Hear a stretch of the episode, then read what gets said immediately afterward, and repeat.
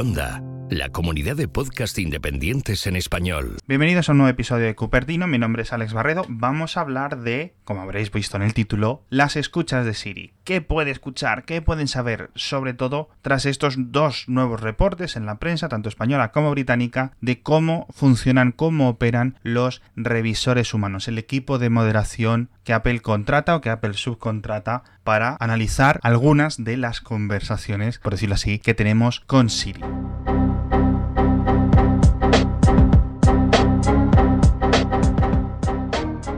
Esto es un tema que en principio tampoco es muy interesante, pero viene mucho bajo el calor de dos revelaciones bastante importantes durante estos últimos eh, semanas, meses, de que Alexa de Amazon y la propia Google estaban haciendo algo similar. ¡Ay, madre mía, que Alexa escucha mis conversaciones! Y que Google hace lo mismo y no sé qué. Y claro, resulta que Siri también hace lo mismo.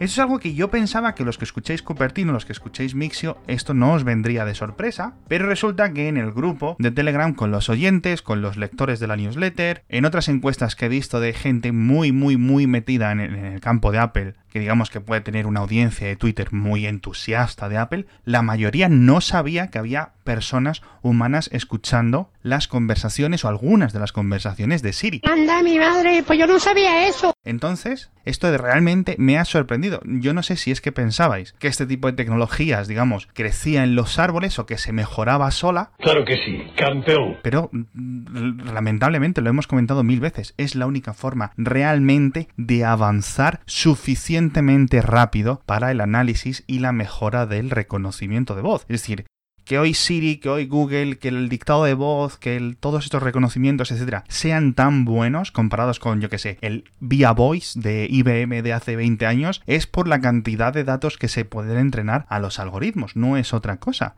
Claro, a lo mejor es por la fotosíntesis. Entonces, vamos a comentar los dos reportes, ya digo, de la prensa española y de la prensa británica. El país, el día 24 de julio, publicaba un artículo titulado Apple también contrata a personas para escuchar conversaciones privadas. El día 26, dos días después, Guardian, de Guardian en Reino Unido, publicaba un tema muy, muy, muy similar al del país, en el que yo no sé si las personas que le hablan bajo condición de anonimato son las mismas que hablaron con el periodista del país. No lo sé, dicen cosas distintas, pero no cosas muy distintas. Es posible que fuese una mini campaña coordinada, alguien que decía, oye, mira, voy a escribir a la prensa para contarles cómo trabajo, etc. Pero bueno, el caso, vamos a comentar cómo funcionan. Resulta que en varios lugares de Europa, Apple subcontrata a varias empresas para transcribir, para escuchar las conversaciones, o al menos parte de las conversaciones que tenemos con Siri, e intentar, digamos, darles veracidad tanto a lo que ha entendido Siri, a la transcripción que ha hecho, al entendimiento que ha hecho la propia Siri, como anotar eh, algunos parámetros técnicos. Pues si se oye bien, si hay una mujer, si hay un hombre, si hay ruido de fondo, un montón de cosas. Esto es exactamente lo mismo que hace Amazon con Alexa, lo mismo que hace Google, lo mismo que hace Cortana, es decir, hay gente humana escuchando una porción de las conversaciones. A mí me parece todo bien, porque como yo vivo en la otra punta... En el caso de Google, la propia compañía dice que escuchan el 0,2%. Apple no dice cuántos, pero el artículo del Guardian menciona el 1%. ¿Cuánto es el 1%? ¿Cuántas conversaciones realmente son el 1% analizado? Si esta cifra es real. No sabemos realmente cuánto tráfico, digamos qué audiencia, por decirlo así, tiene Siri. La última cifra que yo conozco es del WWDC 2018, en la que Apple dijo que Siri gestiona 10.000 millones de peticiones al mes. Esto significaría que escucha Apple unas 100 millones de conversaciones al mes. No sé, a mí me parece una cifra altísima. Tenemos que tener en cuenta que estos son cifras de 2018, vamos a casi ya empezar 2020, con lo cual estos 10.000 millones habrán aumentado. A mí este 1% no me cuadra, teniendo en cuenta además que Google escucha el 0,2%, no lo sé. También el artículo del país menciona que las conversaciones se almacenan hasta dos años, mientras que Apple dice que se almacenan seis meses. De nuevo, aquí un poco de discordancia entre lo que dicen, digamos, estas personas que acudieron a la prensa para contar su experiencia y lo que dice la compañía. ¿Qué tipo de personas son? ¿Quiénes son? ¿Quiénes han hablado? Bueno.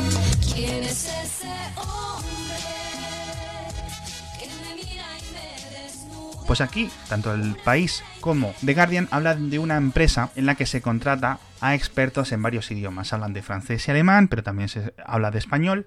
Y dicen que analizan unos 150 audios cada hora, es decir, más o menos un audio cada 24 segundos, con lo cual pues podéis entender que los audios son bastante cortitos si da tiempo a escucharlo, analizarlo, darle una nota, darle una valoración, etc.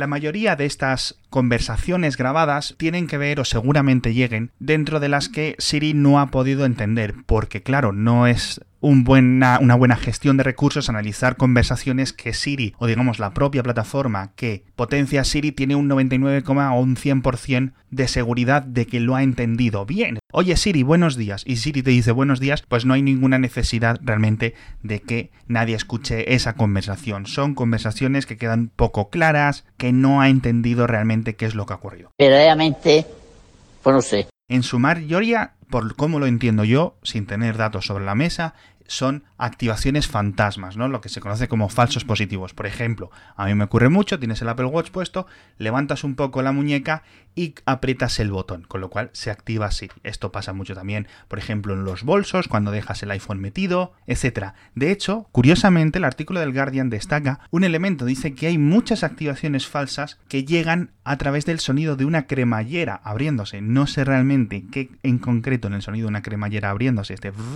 puede equipararse con un Oye Siri en el idioma que sea, pero oye, ahí está. Luego las típicas de conversaciones de que los eh, estos contratistas han escuchado sexo, pues es normal, es normal. Estás ahí pimba, pimba, pimba. ¡Oh, me estoy poniendo perraca! Y en el fragor de la batalla, por decirlo así, pues si tienes el lo que sea, el móvil debajo de la almohada, lo que sea, el Apple Watch, pues mm, obviamente se van a activar muchas veces por error. Entonces, ¿qué datos recoge Apple? Bueno, pues de Apple más o menos siempre yo tengo un poco más de certeza de que realmente vigila la privacidad. Porque claro, no es porque lo diga Apple, sino porque parece que los incentivos de Apple están preparándose para ello. Dice Apple que en ningún momento asocian eso a los datos de tu cuenta, es decir, que cuando alguien tiene una conversación no tienen ahí, por ejemplo, mi cuenta, mi Apple ID, ¿no? Mi cuenta de iCloud, etcétera. Faltaría más, ¿no? Esto tampoco lo hacen en Google ni lo hacen en Amazon. Son conversaciones anonimizadas. ¿Qué es lo que sí puede ocurrir? Bueno, pues por, por ejemplo, yo grabo así, le digo, hola, soy Alejandro Barredo, vivo en la calle tal, tal, tal, tal, tal. Yo soy Pablo Emilio Escobar Gaviria. Pues hombre, una persona lo puede escuchar y puede saber mis datos personales, pero no es normal, no es común. Entonces, en este sentido me fastidia que sea una segunda empresa que no sea un empleado de Apple lo que esté realmente escuchando estas conversaciones. Tela, ¿eh? Tela. Lo mismo ocurre con Google, que lo subcontrata a otras empresas, y por ejemplo, Amazon, yo no sé si lo subcontrata, pero sí es cierto que Amazon contrata muchas, muchas, muchas, muchas personas, casi por camiones, ¿no? De hecho, curiosamente, la gente de Amazon que revisa las conversaciones de Alexa en español, al menos parte, están ubicados en Bucarest, en Rumanía, que es bastante curioso que estén allí. Y entonces, ¿qué empresa es esta? ¡Pasa, flipa! ¡Palabra! Bueno, pues he escarbado un poco estos días y resulta que es una empresa que está en Madrid, se llama Sigma Technologies y trabaja para Google y trabaja para Apple, contratando a gente para que escuche las conversaciones y dando estas notas, ¿no? Buscan constantemente un montón de empleados, muy similares a teleoperadores, pero en vez de estar esperando a una llamada, simplemente tienen una pantalla en la que van revisando los audios, ¿no? Curiosamente, está aquí, ya digo, en Madrid, en cerca del cine de Manoteras, que es un cine al que yo curiosamente voy mucho, entonces a lo mejor yo estoy enviándole mensajes por mis amigos, oye, habéis llegado ya al cine, y a lo mejor lo está escuchando alguien en un edificio 100 metros más adelante.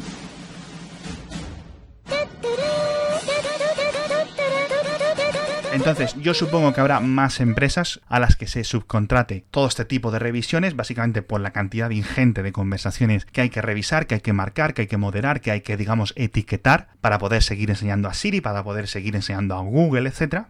Pero bueno, realmente, este tipo de elementos, este tipo de tecnologías funcionan así, te puedes fiar más de Siri, te puedes fiar más de Google, te puedes fiar más de Alexa, o menos, o lo que tú quieras. Pero realmente, si pones un HomePod en tu casa, si tienes Siri activado en tu Apple Watch, si tienes Siri activado en tu iPhone, en tu iPad, en tu Mac, en tu donde sea, Cortana, Alexa, etcétera, y no te fías de este tipo de cosas, o no lo compres o lo desactivas. No hay más tu tía. A mí me gustaría realmente que estas cosas cambiaran, que Apple, que Google, que Alexa pagasen realmente a las personas por decirlo, oye, vamos a escuchar tus conversaciones y vamos a grabarlas, pero a cambio te vamos a dar 100 euros todos los años o lo que sea, ¿no? Porque claro, están usando nuestros datos de forma gratuita y no son startups. Esto no es como cuando la web 2.0 en 2005, no. ¿Tú crees que esto es normal? Aquí son empresas gigantes, ingentes, que tienen recursos realmente para pagar y para realmente si se preocupan por la privacidad, decir, oye, no te vamos a escuchar nadie, ninguna persona va a poner sus orejas en las palabras que han salido de tu boca, o los gestos, o lo que digan tus hijos, o lo que digas mientras estás haciendo el amor, o lo que sea. Jamás, jamás nadie lo va a escuchar. Ahora, si quieres realmente y te interesa ayudarnos, te vamos a firmar este contrato y te vamos a pagar tanto dinero, ¿no? De la misma forma que las empresas que miden la audiencia de la televisión o de la misma forma que las empresas que ponen antenas de telefonía pagan al edificio donde se encuentra la antena. Es decir, vale que Siri para mí es gratis, pero he pagado el iPhone me gustaría que si realmente voy a escucharlo, y según, ya digo, los oyentes de Mixio, según lo que veo en Twitter, muchos desconocíais que hay humanos escuchando lo que le decimos a Siri. Entonces, esto me parece algo a cambiar. Y digo Siri porque esto es un podcast de Apple, pero también me gustaría que fuera una política de todas, todas, todas, todas, todas las compañías que no dependan, digamos, de esta labor gratuita, de que sus clientes encima les regalemos todo. Si quieren datos masivos, que los paguen, que para eso tienen el dinero. Y a ver cómo compite usted con los chinos. Y bueno, con esta mini exclusiva nos despedimos hoy en este episodio de Cupertino. Ya sabéis que mi nombre es Alex Barredo y que si queréis más información tecnológica diaria podéis suscribiros al podcast principal que se llama Mixio y lo encontraréis en la plataforma que estéis escuchando este podcast. Muchísimas gracias a todos y nos vemos en el próximo episodio de Cupertino.